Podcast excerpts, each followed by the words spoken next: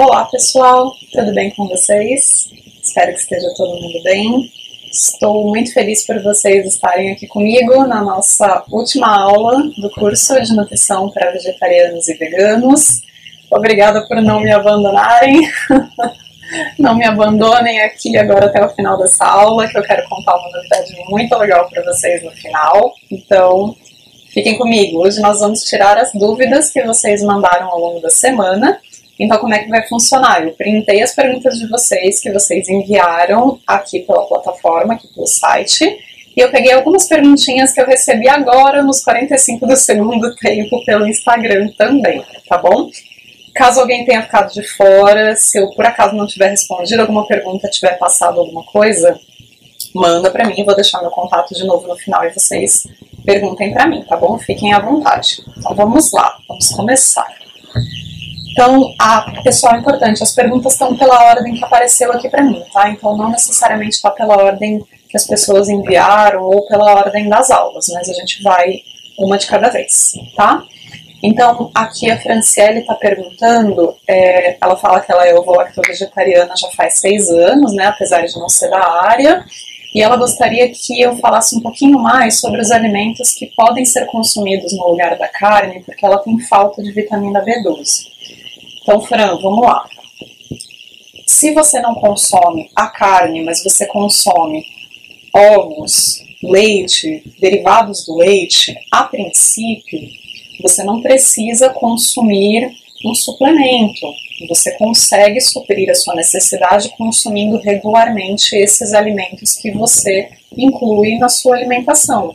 Porque a vitamina B12, quando a gente vê na aula, ela está presente em alimentos de origem animal tá? Então, qualquer alimento de origem animal, não necessariamente a carne apenas, contém essa vitamina.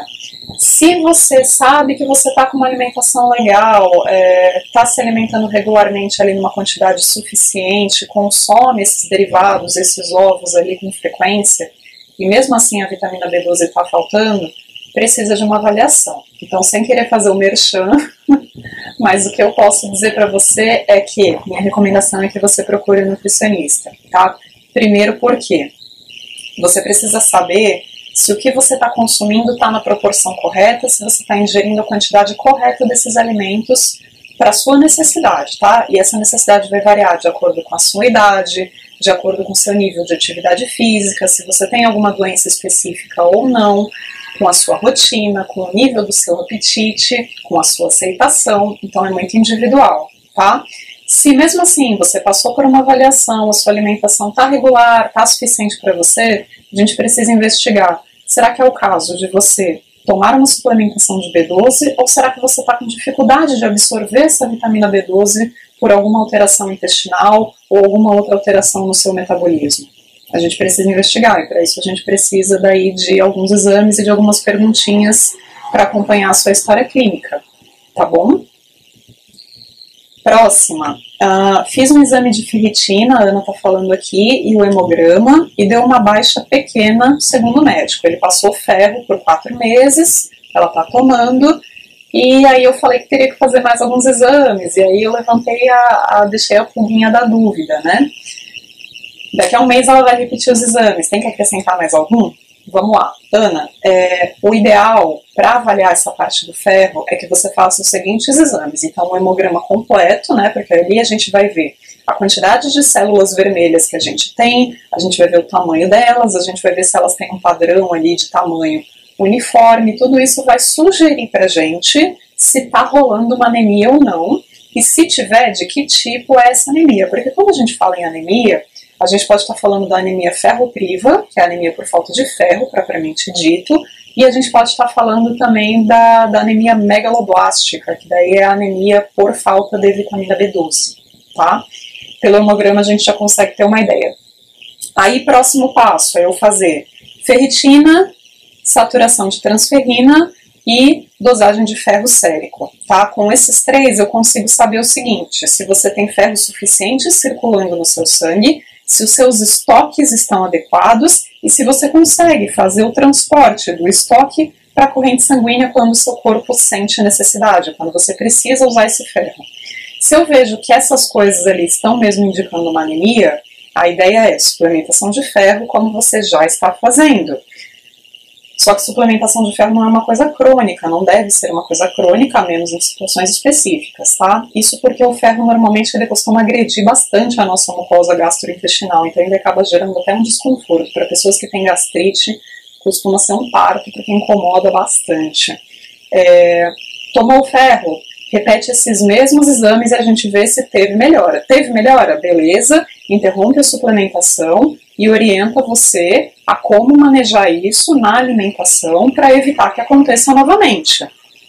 Aconteceu novamente ou então não melhorou? Vamos investigar mais a fundo o que está acontecendo. Você está tendo alguma alteração gastrointestinal? Será, mais uma vez, aí uma questão de absorção? É, isso que eu comentei na aula é uma coisa super importante. A maioria dos médicos, é, e eu digo médicos assim, né, mas até nutricionistas também, a, o, o, primeiro mecanismo ali é sempre suplementar ferro, mas nem sempre essa é a questão, tá? Então, uh, o que eu sugiro para você, repete os exames, vê como é que tá. Se não teve melhora, conversa com seu médico, dá uma pressionada nele para ver o que, que pode estar acontecendo. Se tem alguma outra alteração escondida em algum lugar que você ainda não achou.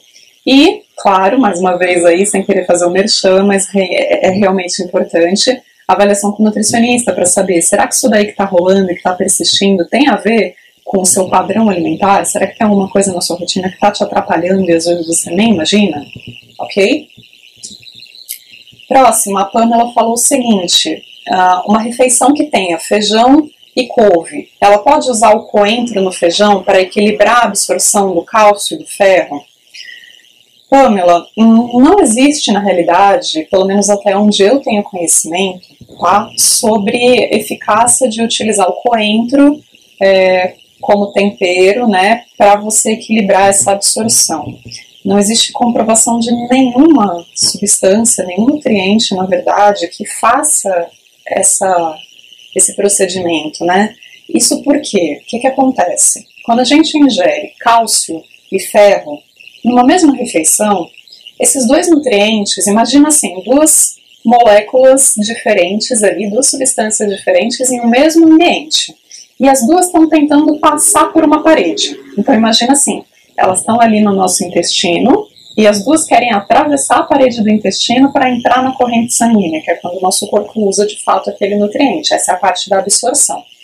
Só que elas, essas duas moléculas, elas são grandes, elas são complexas. Então elas não conseguem passar sozinhas pela parede do nosso intestino. Elas precisam de uma ajuda, elas precisam de um transporte. Então quem faz esse transporte são proteínas, né, são substâncias ali que são chamadas de carreadoras. Então elas abrem canais na parede do nosso intestino para permitir que essas substâncias passem. Qual que é o problema do cálcio e do ferro juntos? Os dois dependem do mesmo canal, eles dependem do mesmo transporte. Então imagina assim, os dois precisam pegar um ônibus ali para ir de um ponto ao outro, só que entrou um monte de cálcio e aí na hora que o ferro vai entrar, o ônibus já está cheio. Aí a porta do ônibus fecha e ele fica de fora. imagina mais ou menos assim, espero que tenha dado para entender a comparação. Então não importa o que eu faça, digamos assim, se eu estou ingerindo os dois juntos, um deles acaba ficando de fora.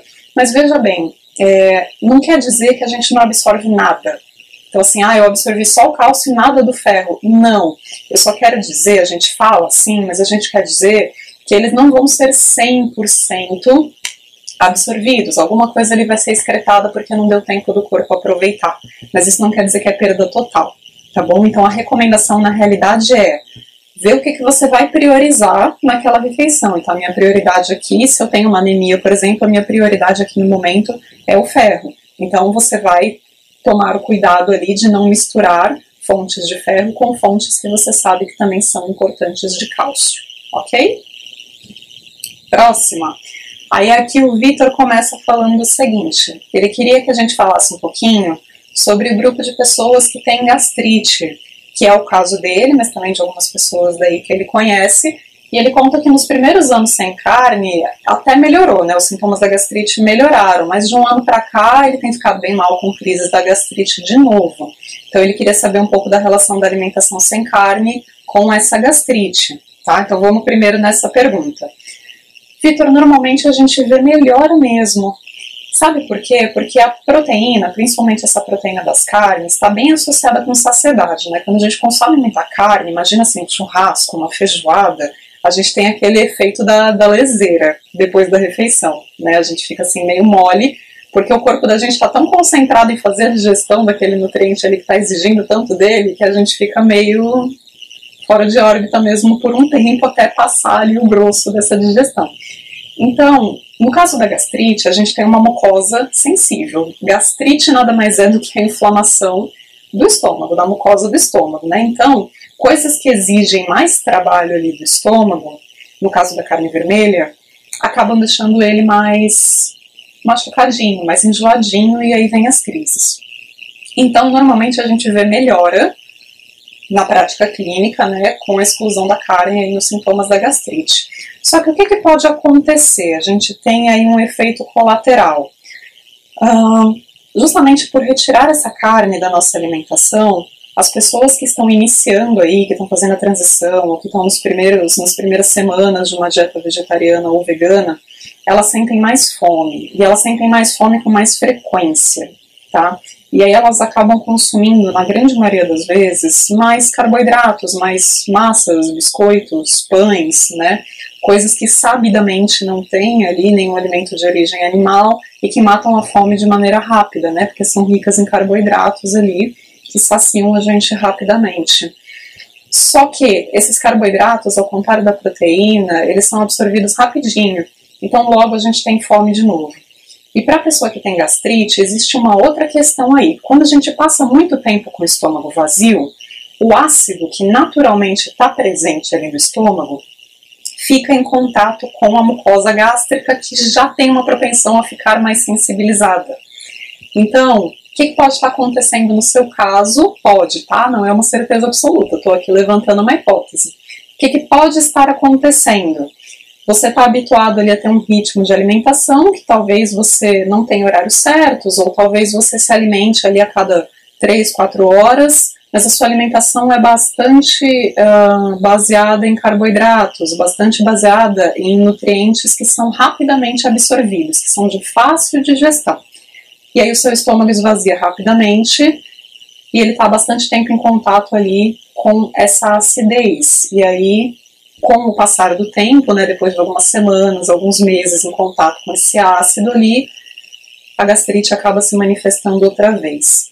E claro, é muito comum que a gente veja, é importante mencionar, né, a gastrite muitas vezes tem fundo emocional, que é a chamada gastrite nervosa, então a gente precisa, no caso de avaliar um paciente com esse quadro que você está me contando, se eu estivesse atendendo você no consultório, eu perguntaria para você se está acontecendo alguma coisa diferente na sua rotina, se alguma coisa no seu cotidiano mudou, seu trabalho mudou, seus horários mudaram, algo na sua rotina que seja importante aí para o seu cotidiano.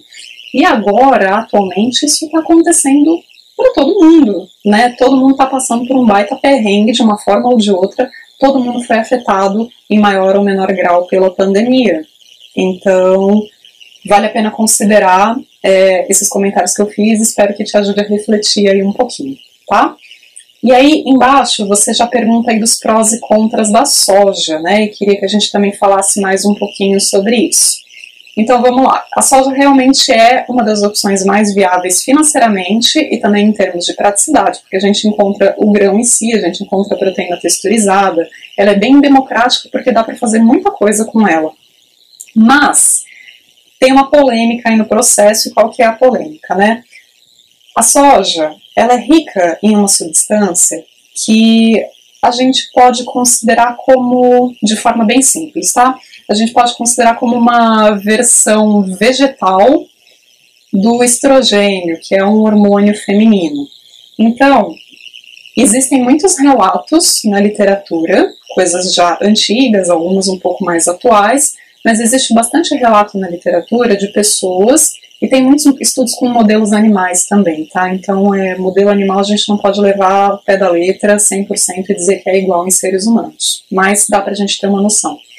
Dizendo que esse fitosterol, né, que esse estrogênio vegetal, ele pode levar a alterações hormonais nas pessoas. Então, é, que, que pode acontecer? Um desequilíbrio dos nossos hormônios sexuais. Isso pode levar a alterações de libido, alterações de humor, é, alterações no caso das mulheres no período de fertilidade, no ciclo menstrual, na ovulação. No caso dos homens, pode estar é, em um grau assim maior, né, se a gente pensar numa forma mais amplificada, pode também estar alterado com a fertilidade por conta da produção é, e, e maturação dos espermatozoides. Então, pessoas que comem quantidades regulares todos os dias podem estar sujeitas a essas alterações. Quer dizer que vai acontecer? Não, não quer dizer, mas qual que é a recomendação atual? Que a soja seja alternada com outros tipos de alimentos com um perfil semelhante. E aí, o que, que a gente pode incluir em alimento com perfil semelhante? Todas as outras leguminosas do grupo, tá? Então, a soja, ela faz parte do grupo das leguminosas, que é a mesma família dos feijões. Então aí a gente está falando de feijões de todas as cores, mas um dos que é mais rico em ferro e proteína é o feijão branco, tá? Então, feijão branco, feijão preto, feijão carioca, lentilha, ervilha, grão de bico, todos eles também entram aí nessa família. E eles podem então ser alternados caso você queira ficar mais seguro em relação a isso. E tem uma outra coisa também, existem outros alimentos aí desses que eu citei que são acessíveis também, e se você varia, você não tem erro, porque você recebe com certeza ali um pouco de cada nutriente diferente que tem nesses alimentos, tá bom? É, outra coisa importante a respeito da soja, que é válida comentar, é que aqui no Brasil é muito difícil, para não dizer impossível, encontrar soja que não seja transgênica tá? Nossa produção de soja aqui no Brasil é basicamente toda transgênica.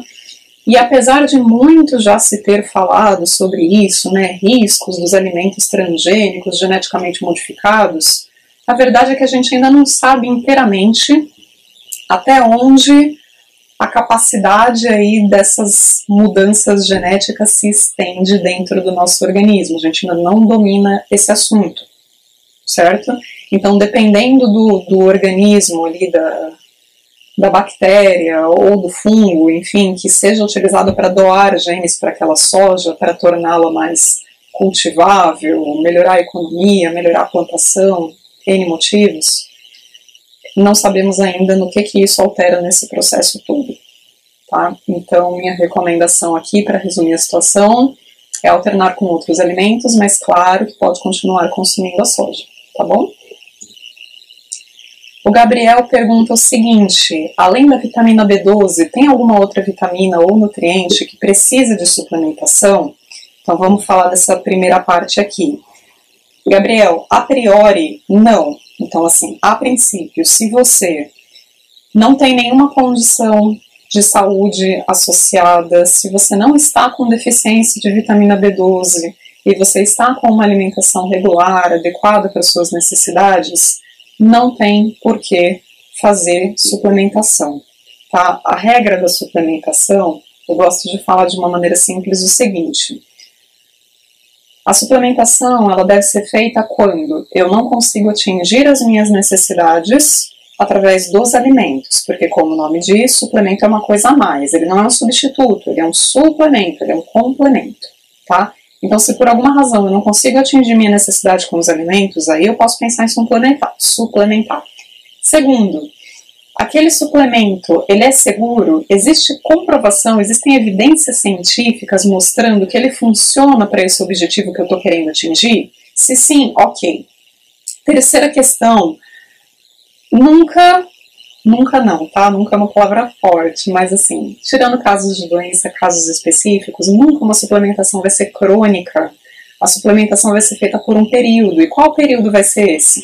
O período necessário para eu recuperar minha deficiência, o período necessário para eu curar a minha doença ou a minha situação de saúde, o período necessário para eu me recuperar de uma cirurgia, o período necessário para eu atingir um objetivo relacionado à minha prática de atividade física.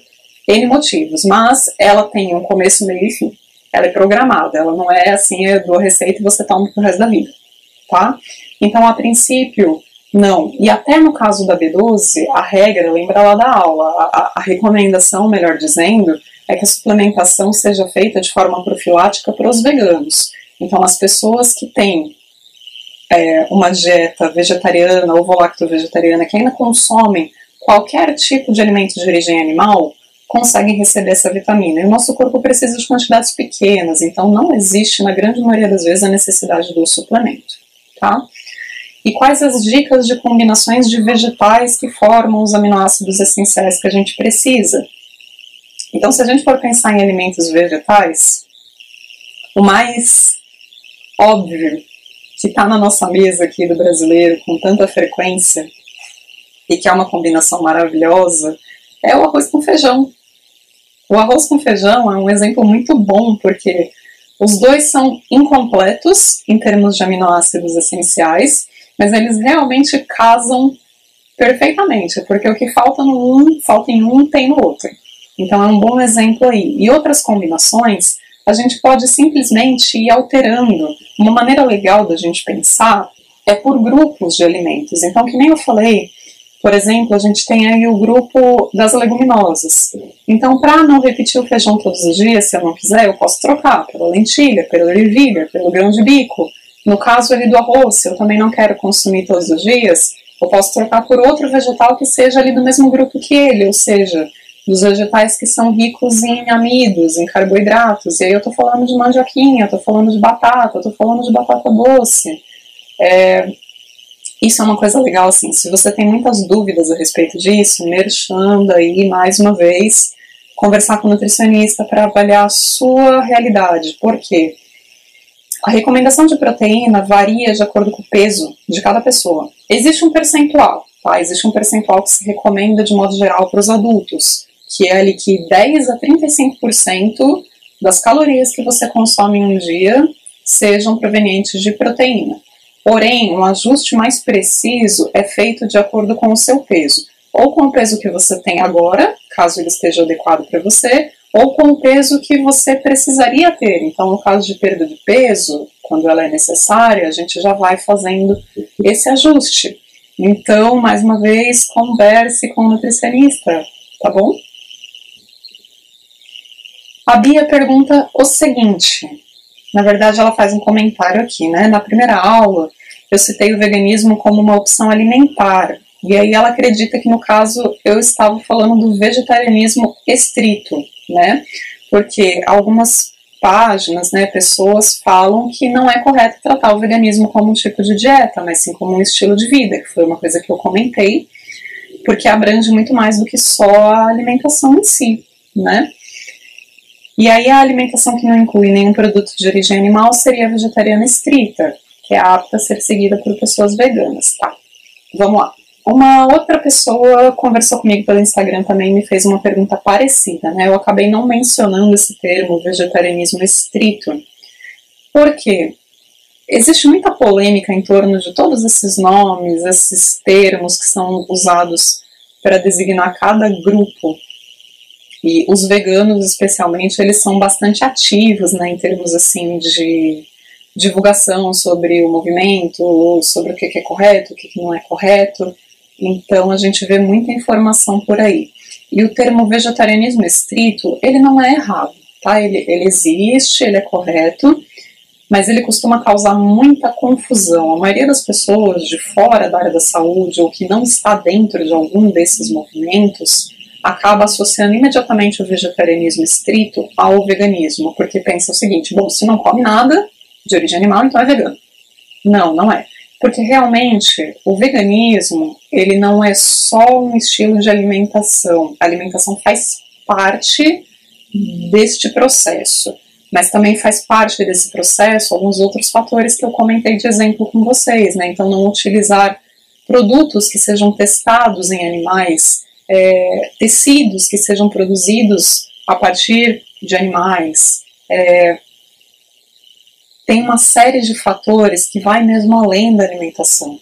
Então é o seguinte, o, ve o vegano, ele é um vegetariano estrito, porque ele não consome, né? Mas não necessariamente o vegetariano estrito é vegano. Deu para entender? Então, não é errado, mas a gente precisa falar sim do veganismo, incluir, porque Aqui no curso, a nossa proposta especificamente é falar da parte da nutrição. Então, existem várias outras coisas que rendem aí vários cursos a respeito do veganismo, mas o nosso foco aqui era alimentação, e é por isso então que eu citei como um, um, um estilo, uma opção alimentar. Tudo bem?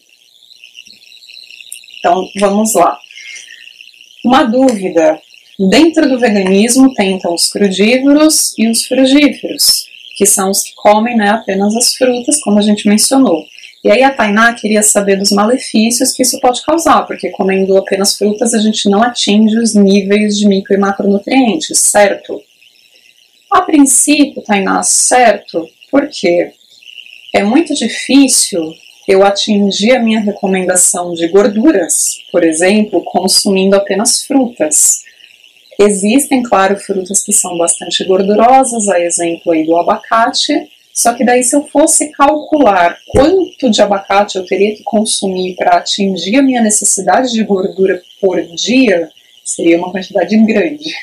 E mesmo assim, o tipo de gordura que existe aí, por exemplo, no abacate, não é o mesmo tipo que existe na carne vermelha, por exemplo. Isso quer dizer que é impossível? Não, mas é uma coisa que particularmente eu não recomendo que seja feita, porque toda restrição alimentar implica em um prejuízo que a gente vai ter que manejar de alguma maneira. Então eu não estou dizendo que não é possível seguir o veganismo, que não é possível ser frugívoro, não.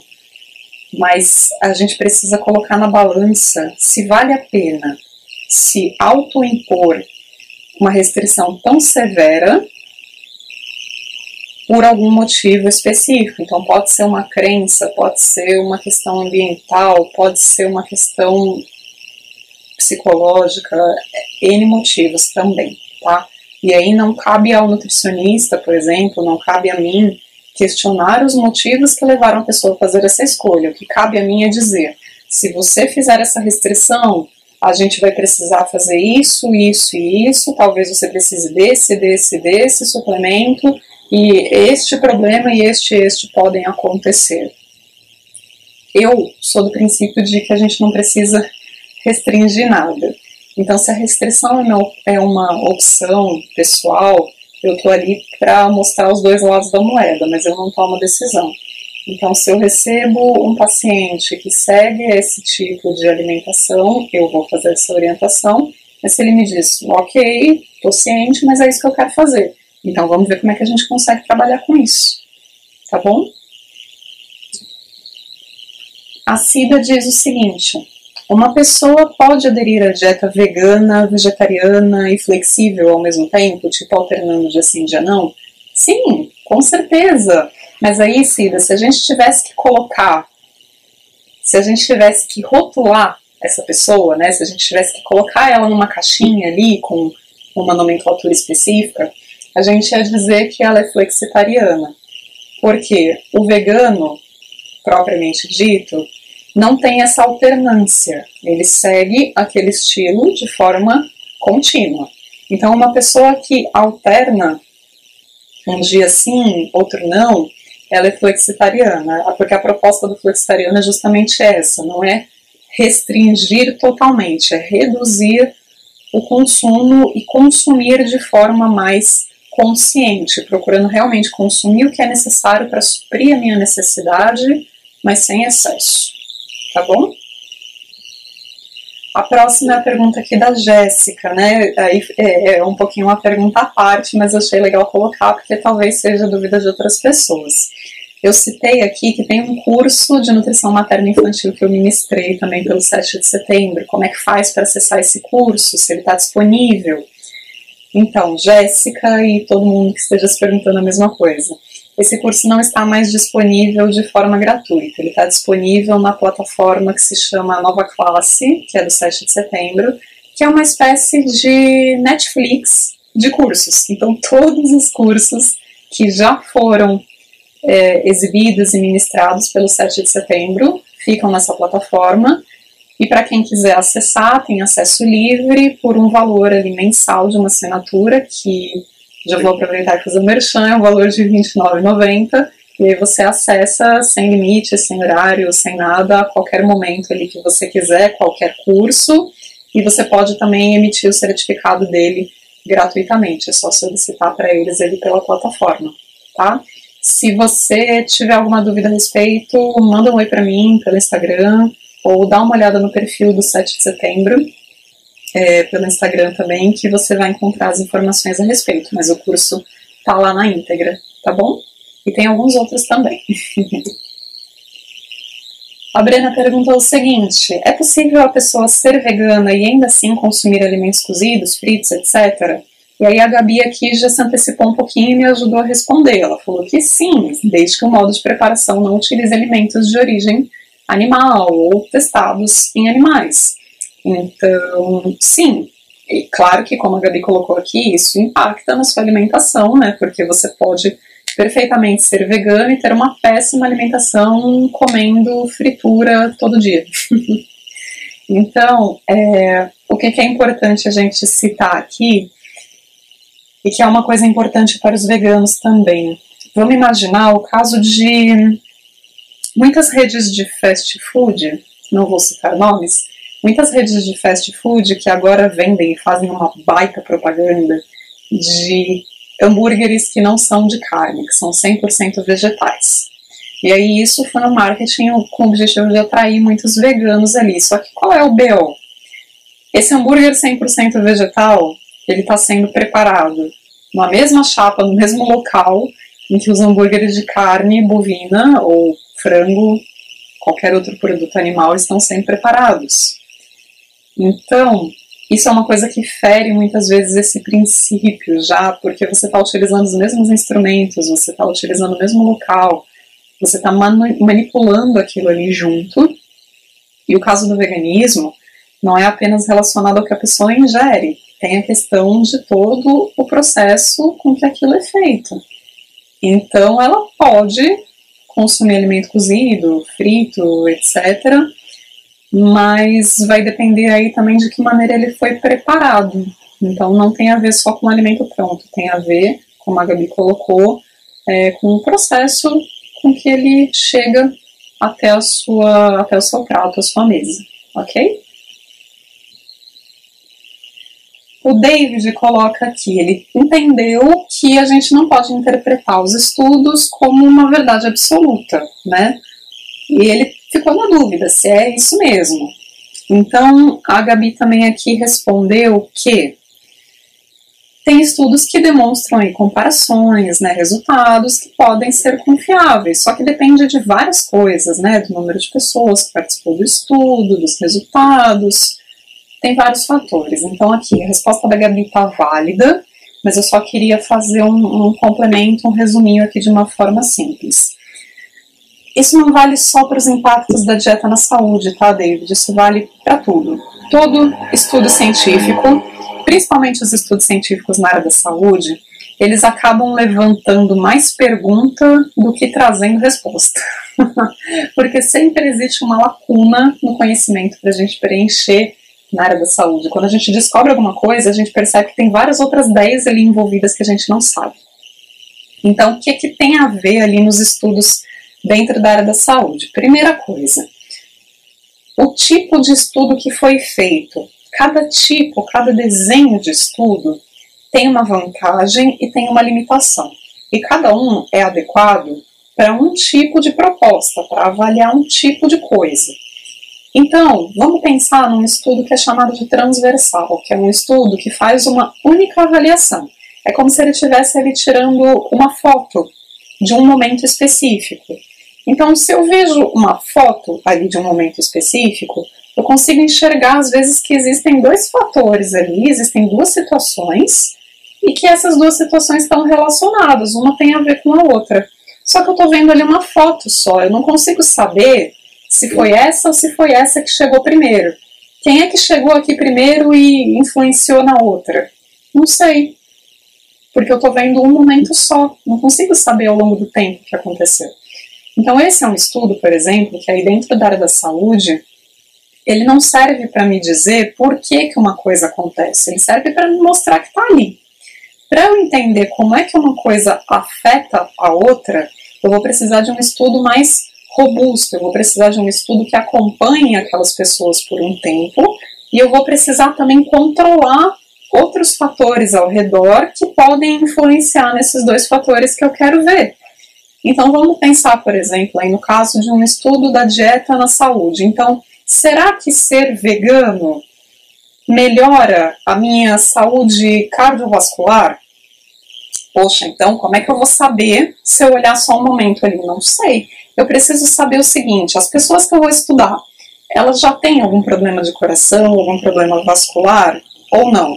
Então, o que, que eu vou fazer geralmente? Eu vou excluir as pessoas que já têm um problema, porque eu quero saber se as pessoas que são veganas vão desenvolver esse problema mais ou menos do que pessoas que não são veganas.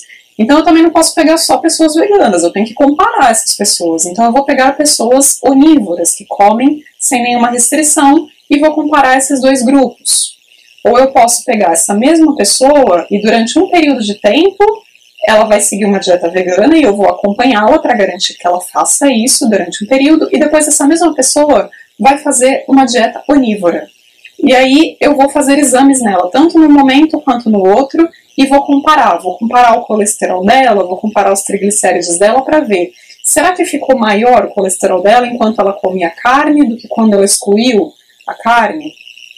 E aí eu posso dizer, bom, como o colesterol dessa pessoa aumentou durante o período em que ela seguiu uma dieta onívora, a gente pode levantar aqui a hipótese de que uma dieta onívora esteja associada a piores desfechos cardiovasculares do que uma dieta vegana.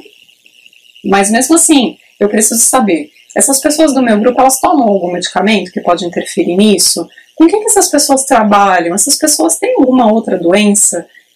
Existem vários fatores ao redor que eu preciso controlar. Então, esses estudos, que geralmente são os ensaios clínicos, eles são mais robustos, eles são mais caros e mais difíceis de realizar porque tem muitos critérios para escolher as pessoas que vão participar do meu estudo. Precisa de uma equipe bem treinada para eu garantir que todas as avaliações vão ser feitas da maneira correta, no momento correto, sem nenhuma diferença entre todas as pessoas, para que aquele resultado seja válido.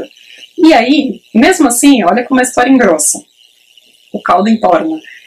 Eu fiz tudo certinho, meu estudo maravilhoso. E aí tem outro grupo de pesquisa, outros pesquisadores que foram lá e fizeram um estudo parecido, só que eles usaram outros instrumentos, eles usaram outras pessoas, eles fizeram um outro protocolo. E eles acharam resultados totalmente diferentes de mim. Lascou-se. então, quando a gente vai fazer uma pesquisa para saber isso aqui tem evidência que funciona, isso aqui é bom, isso aqui é verdade, onde que eu vou procurar um nível confiável de evidência? Nas revisões sistemáticas e nas meta-análises, porque elas avaliam vários estudos que olharam a mesma coisa, que estavam pesquisando a mesma coisa, e vão dizer para você se aquilo ali, olhando em conjunto, chega num lugar comum, se aquilo ali junto faz sentido ou não. E o que eu comentei nas aulas com vocês foi justamente esse ou não. Porque o que revisões e meta-análises mostraram é que os estudos que já foram feitos a respeito desse assunto que a gente está discutindo, eles são heterogêneos, então isso significa que cada estudo fez uma coisa, nem todos tiveram um protocolo rigoroso, os instrumentos eram diferentes, ou seja, não existe nenhum padrão para se estudar isso. Então eu tenho que ter cuidado com os resultados que eu vou avaliar. O que, isso quer dizer? Eu tenho que ter um pé atrás com isso daqui, eu tenho que ter um pensamento crítico em relação a isso aqui e não é acreditar cegamente no que eu tô lendo. Tá bom? Espero que tenha dado para responder direitinho. Seguinte, o fato de veganos e vegetarianos estarem mais propensos à depressão poderia ser uma deficiência de vitamina B12? Está perguntando aqui a Flávia. Flávia, é possível que sim. Por quê? A vitamina B12 realmente é o ponto mais crítico aqui, principalmente para os veganos. Pode acontecer com os vegetarianos, desde que a dieta deles não esteja adequada. Se eles estiverem com uma alimentação equilibrada direitinho, via de regra, ali a priori não teremos problema. Mas no caso dos veganos, como ela realmente está em falta na alimentação, e as vitaminas do complexo B agem de forma muito significativa sobre o nosso sistema nervoso, pode sim existir uma relação. Então, mais uma vez, né, a, recomendação é a suplementação profilática de vitamina B12 preventiva pequenas quantidades são suficientes e o exame também é um exame simples. A gente simplesmente faz a dosagem sérica ali da vitamina B12 e consegue avaliar. Uma coisa interessante no caso da vitamina B12 é que o corpo cria ali um estoque. Então a gente tem uma margem de, de segurança, né? Se a gente passa alguns dias com uma alimentação que não está muito legal, não muito regular, não me alimentei bem, é, isso não vai me trazer uma deficiência de forma imediata, porque eu tenho ali um estoquezinho que o meu corpo ainda se vira por um tempo. E também o que, que isso aponta? Que quando a gente faz um exame, vê ali uma deficiência de vitamina B12, quer dizer que é um problema que já está persistindo há algum tempo, a alimentação já está desregrada, não está adequada já faz um tempo. Então aí a gente precisa sim entrar com a suplementação para fazer uma recuperação mais rápida dessa deficiência e garantir que o sistema nervoso pode funcionar ali sem obstáculos, certo? Se você buscar uh, no próprio Google acadêmico, PubMed, Cielo, plataformas de pesquisas de artigos científicos, e se você buscar depressão, vitamina B12, ou se você buscar cobalamina, ou ciano, cianocobalamina, né, que é o nome por extenso aí da vitamina B12, você encontra estudos a respeito, tá? A Lorena pergunta o seguinte: uma pessoa crudívora é necessariamente vegana? Não, como o Gabriel aqui respondeu, o crudívoro também pode comer carne, mas o vegano crudívoro não. Então, assim, o crudívoro pode ser vegano, mas não é obrigatório. Assim como o vegano também pode ser crudívoro, mas não é obrigatório. Uma coisa não elimina a outra, tá?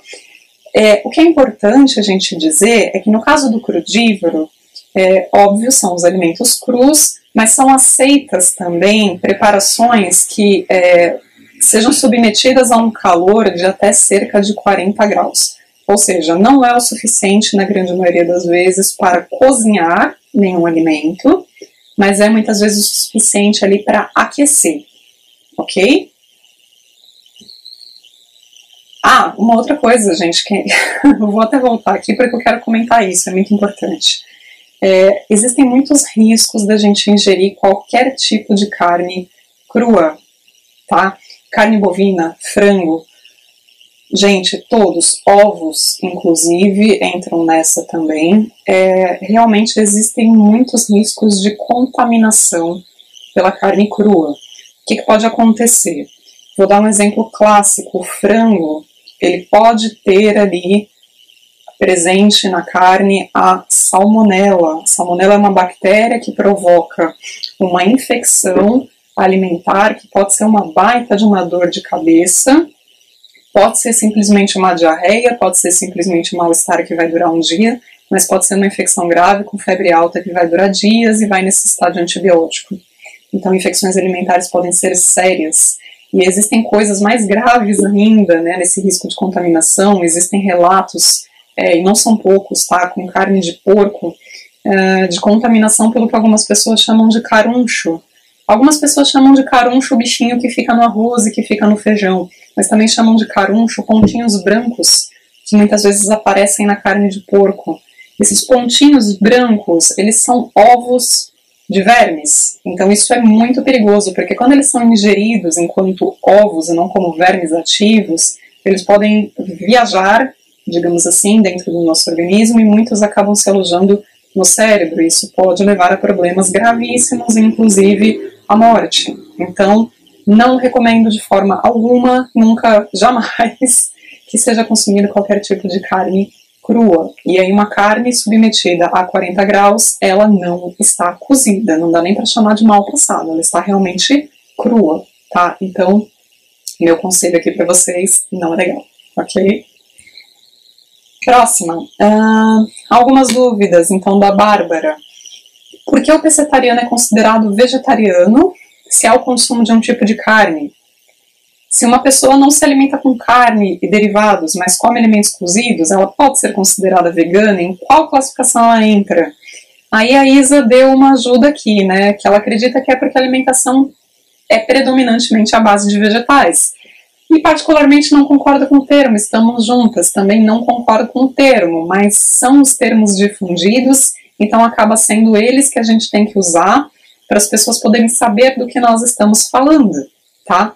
E a gente pode dizer sim que é, uma pessoa que não se alimenta de carne, derivados nem nada, mas come alimentos cozidos é vegana, a gente já viu essa pergunta antes, tá? Então ela pode sim ser vegana, porque ela pode preparar alimentos de qualquer forma, desde que não sejam alimentos de origem animal, e ela entra na classificação mesmo como vegana, tá?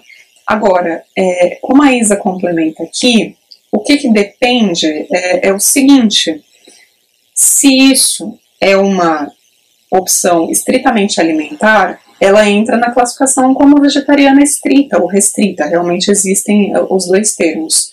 Agora, se ela engloba outras coisas ali, então produtos cosméticos, roupas, é, processos de produção, aí ela pode ser enquadrada como vegana. Então, se for só alimentação, ela é vegetariana estrita, se for todo ali o complexo, ela é vegana, tá? É, esses termos realmente não são os mais adequados quando a gente para para analisar, mas eles funcionam bem para as pessoas que não têm conhecimento a respeito do termo entenderem do que a gente está falando. Então ajuda a simplificar o tema para quem não tem conhecimento. E aí quando a gente vai estudando, quando a gente vai se aprofundando mais um pouquinho, a gente faz esse pensamento crítico. E é super legal que vocês tenham essas dúvidas, esse pensamento crítico, porque mostra que vocês estão absorvendo o assunto. Então, fico feliz. Próximo aqui, uma dúvida em relação ao pescetariano. Eles consomem frutos do mar? Ana, sim, podem consumir. É obrigatório? Não. O pescetariano pode consumir exclusivamente peixes? Pode. Mas aí é uma, é, é uma escolha pessoal, vai depender da aceitação daquele indivíduo. Mas sim, ele pode entrar na classificação de pescetariano ou piscetariano se ele consumir frutos do mar, tá bom? Ah, Kia Solange, gostaria de fazer um pedido relacionado ao curso sobre vegetarianismo e hipertrofia. Existe muita dificuldade de achar esses dois temas se relacionando, né? Então, ser vegetariano e praticar musculação pode ser um, um grande obstáculo aí. A Ana comentou de um documentário que tem na Netflix, que eu já vi, mas particularmente ainda não assisti, mas que fala sobre isso, então fica a dica aí, dei uma procurada. E ela também queria saber um pouco mais sobre esses dois assuntos. Então, gente, realmente é um pouco difícil, mas até o final da aula eu espero ainda dar uma, uma ajuda para vocês sobre isso. Segura aqui a dúvida que a gente já volta a falar nisso, tá bom? A Pamela fala o seguinte, né? Essa não aceitação, ela pode surgir em um grupo como os peixes, né? O exemplo aí, a pessoa que não come peixe porque não gosta de cheiro, não gosta do sabor, e se isso pode ser um pontapé inicial para adquirir o veganismo. Pamela, isso não é uma evidência científica, isso é que eu posso compartilhar com você da minha prática clínica ao longo dos meus anos de consultório. O que eu posso dizer é que sim, isso acontece com bastante frequência. Então, muitas vezes a pessoa tem uma, uma não aceitação a um alimento específico, como é o caso do peixe. Existem muitas pessoas que não têm aceitação do peixe. E aí, progressivamente, ela passa a não aceitar também outros alimentos semelhantes. Então, ela pode começar não aceitando peixe, depois ela já não decide, não se dá mais tão bem com o frango, e até que ela exclui totalmente as carnes. Pode acontecer. Não é obrigatório, então, assim, não quer dizer que porque uma pessoa não gosta de peixe, ela vai acabar não gostando de mais nada de origem animal, mas pode sim ser um pontapé inicial para levar aquela pessoa a refletir sobre o que ela está colocando no prato. Tá bom? O Rafael pergunta aqui um pouquinho sobre o crudivorismo, o que pode, o que, que não pode, né, os benefícios dessa dieta. Uh, Rafael, rapidamente, porque eu estou dando uma olhada aqui no relógio, já falei pra caramba, mas rapidamente, tá? O que, que não pode ser consumido? Então, é, é, não podem ser consumidos vários alimentos crus, então a minha visão que eu já compartilhei com vocês aqui a respeito das carnes, porque existem riscos significativos de contaminação. Existem alguns outros poucos alimentos, um exemplo aqui da mandioca, que não pode ser consumida crua, é, porque ela não é digerida pelo nosso organismo. Mas existem vários alimentos que podem ser consumidos crus, porém, nutricionalmente falando, não é um bom negócio.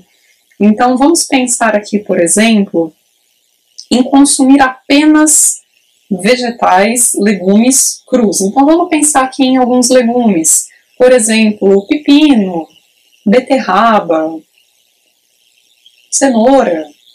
Todos eles a gente pode fazer crus ou cozidos, depende do que a gente gosta mais. Mas vegetais são plantas, então acompanha aqui o raciocínio. Vegetais, eles são plantas, são seres vivos.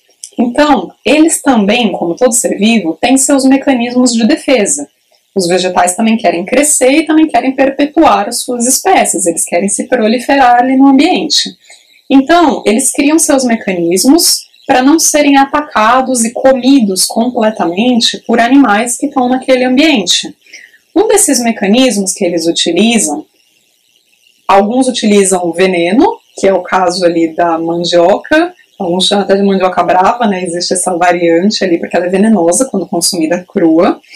Mas muitos desses vegetais fazem o seguinte: eles têm substâncias que são chamadas de fatores antinutricionais. Eles atrapalham a absorção de nutrientes presentes naquele alimento. Assim, ele se torna um alimento não muito interessante para ser consumido cru, né, o tempo todo pelos animais ali que estão naquele ambiente. Porém, o ser humano, desde que teve o domínio aí do fogo, passou a aprender que quando a gente cozinha alguns alimentos que até então a gente não conseguia comer, eles passam a funcionar bem. Porque o calor do cozimento elimina esses nutrientes, aliás, esses antinutrientes, tá? Então, por essa questão, esse princípio do equilíbrio, qual que é a orientação? Alterar também a forma de preparo dos alimentos. Então, às vezes, fazer cru, refogado, cozido, porque a gente justamente garante que, às vezes, eu estou aproveitando os nutrientes que estão presentes ali em maior quantidade quando o alimento está cru, e às vezes eu abro mão de um pouquinho desses nutrientes, porque eu perco alguma coisinha ali no cozimento, mas em compensação eu elimino esses fatores antinutricionais que me atrapalham em outras coisas. Então, assim, é, particularmente é difícil falar sobre benefícios de consumir exclusivamente uma dieta crua, tá? É difícil mesmo porque a recomendação é que a gente mais uma vez, né, que a gente não imponha restrições se não houver uma boa causa, se não tiver um bom custo-benefício. Então, é, para a gente não se estender muito nesse assunto, é mais ou menos por aí. Se ficarem dúvidas, quiser discutir um pouquinho mais a respeito, me chama que a gente conversa, tá? A Roberta ficou com uma curiosidade aqui. Será que a intolerância à lactose ela pode estar relacionada com o fato da gente ser mais próximo dos herbívoros do que dos carnívoros? Roberto, talvez. Porque o ser humano é um dos poucos, um dos poucos mesmo, um dos únicos animais que continua a ingerir leite na fase adulta. Isso é uma grande polêmica das pessoas que não acham que a gente tem que tomar leite porque dizem que não é natural. Bom, o fato é que o leite é uma excelente fonte de proteína, uma excelente fonte de cálcio. Por que não? Ok? Só que, sim, parece que algumas pessoas, daí, quando atingem a fase adulta ou quando consomem o leite durante a vida, mas por um período param, elas desenvolvem essa intolerância, como se assim, como se o corpo identificasse que aquela substância que digere a lactose, que no caso é a lactase, né, uma enzima que a gente produz, como se a lactase não fosse mais necessária, porque eu não tenho necessidade biológica de continuar tomando leite. De fato, a gente não tem necessidade biológica de tomar o leite, mas ele é uma boa alternativa.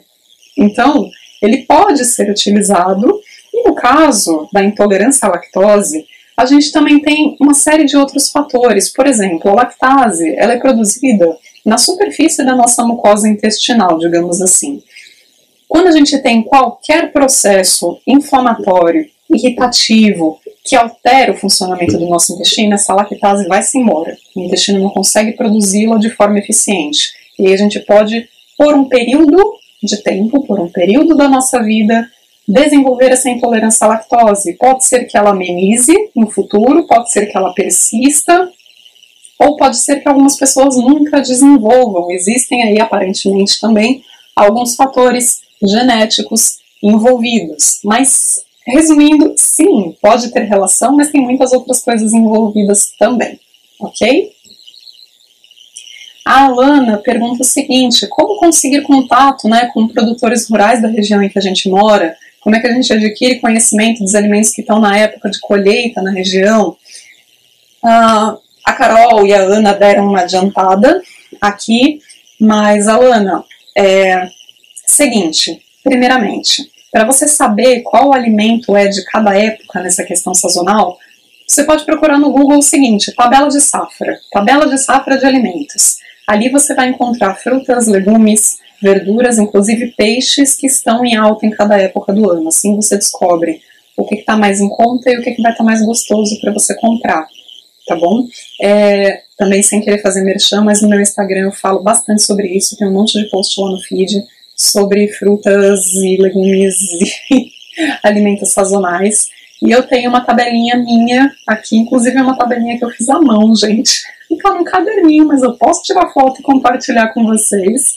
É, de, dos principais alimentos que eu particularmente utilizo aqui na minha rotina e que estão nessa tabela de safra, tá bom?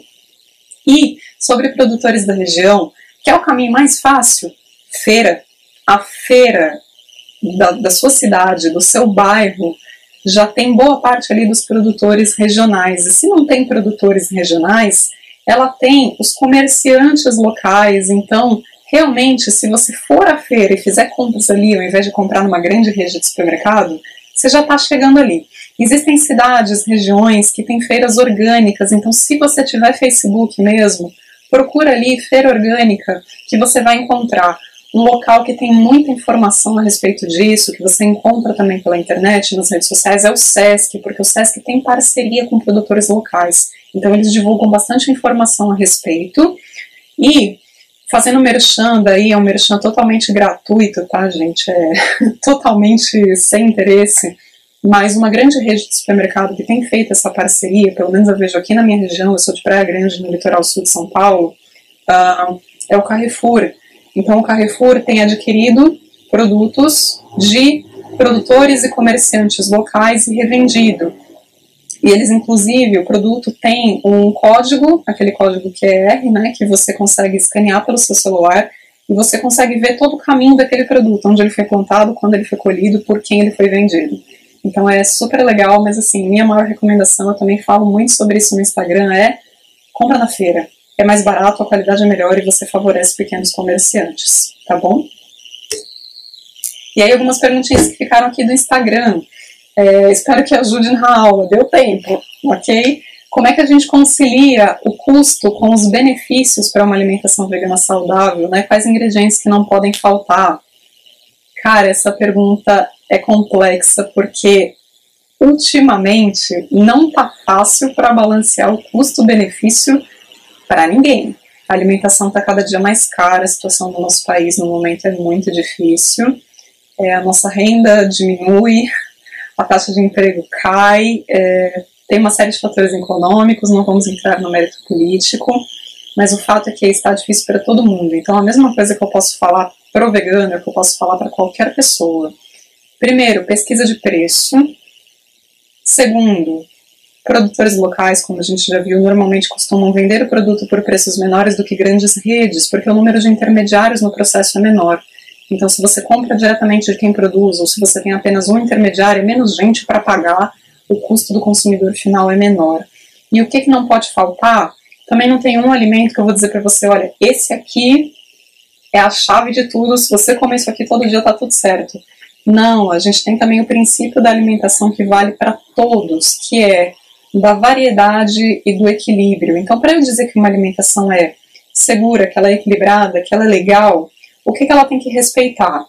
A quantidade que você precisa para se sentir saciado, ela tem que respeitar as suas preferências. Então, não adianta você comer chorando uma coisa que você odeia todo dia, tem que ser algo que você sinta prazer em comer, algo que você consiga adquirir. Então, não adianta dizer, ai, mas você não pode comer a ameixa nacional porque ao blueberry que é produzido na Finlândia, estou chutando, tá? Que é produzido lá, ele tem mais antioxidante, a ameixa do Brasil não presta. Não. A gente tem que respeitar o que vem da nossa região, o que é possível, o que cabe na nossa vida.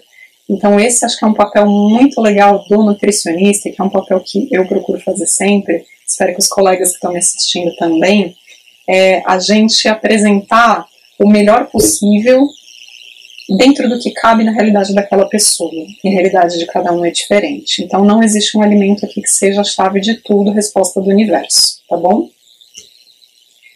A minha visão sobre o consumo de alimentos veganos aí produzidos pela indústria. aí querem acabar comigo.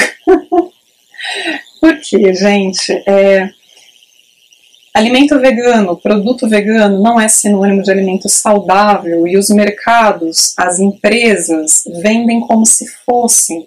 Se vocês observarem, grandes mercados estão criando corredores que tem até uma sinalização diferente, tem todo um paranauê, assim, né, diferenciado, tudo verde, assim, que parece, né, aquela coisa natural, saudável, e eles, eles rotulam esse corredor, assim, como alimentos saudáveis. Isso é de cair para trás, porque tem tanta coisa ali que se a gente for analisar o que, que é feito, como é que é produzido, é uma desgraça. Então, o que eu quero, que eu posso dizer resumidamente para a gente não estourar mais ainda o nosso tempo, é que produto vegano, alimento vegano produzido pela indústria não é sinônimo de alimento saudável. Muitas vezes é uma baita estratégia de marketing simplesmente para vender a mesma coisa que você compra por dois reais por 10 reais, tá? E achar que aquilo vai ser um benefício maravilhoso para você. A legislação brasileira é fraca em termos do que, que pode e o que, que não pode colocar no rótulo. Então vira a festa do caqui, né? Vira a, a casa da mãe Joana, porque basicamente o produtor escreve ali o que ele quer para convencer o consumidor a comprar. Então, a gente pode conversar melhor sobre isso em outro momento. Também, se vocês quiserem falar mais sobre isso, mandem um oi para mim lá pelo Instagram, falem para, ó, oh, e aí, me ajuda a entender isso daqui. Se quiserem, mandem produtos para mim, manda foto do produto para mim, diz, ó, oh, fala se isso aqui é legal, mostra para mim o que, que tem aqui. Eu estou mesmo pensando em fazer algumas coisas mostrando rótulos ali, embalagens, para a gente entender melhor como é que funciona isso, tá bom? E acho que essa aqui é a última. É, eu expliquei na segunda aula sobre transtornos mentais, né, que uma pessoa com uma dieta vegetariana ou vegana pode desenvolver com o tempo. Aí a pergunta é: caso essa pessoa tenha um acompanhamento médico com nutricionista, psicólogo, isso pode ser amenizado? Ou cada caso é um caso? Sim, pode ser amenizado para todo tipo de transtorno uh, emocional, para todo tipo de distúrbio psicológico. O acompanhamento psicológico, a psicoterapia é a principal parte do processo. É assim, o principal fundamento aí, a principal base do tratamento vai ser o acompanhamento com o psicólogo. Mas às vezes uma coisa leva a outra. Então o psicólogo pode identificar que a sua questão tem a ver com a sua relação com a alimentação e você pode precisar do trabalho do nutricionista, ou você pode buscar um nutricionista preocupado ali excessivamente, loucamente com a sua alimentação, e o nutricionista pode perceber que essa relação não é simplesmente ali de fome e saciedade, que ela tem uma questão emocional envolvida. E aí eu, particularmente, sempre solicito um trabalho conjunto ali do psicólogo. E isso posso dizer para vocês também na minha prática que é maravilhoso. É o melhor resultado que a gente pode obter é esse trabalho em conjunto, tá bom? Pessoal, uma hora aqui falando, espero que vocês tenham ficado comigo até o final, espero que vocês tenham gostado da aula, que vocês tenham aproveitado o curso. Se alguém ficou de fora, tá aqui meu Instagram. Eu estou à disposição para vocês tirarem as dúvidas, virem conversar comigo. Se vocês quiserem aí proposta, qualquer outra coisa de curso, conversem com o 7 de setembro, peçam os cursos ali que vocês querem, quem sabe a gente não consegue trazer.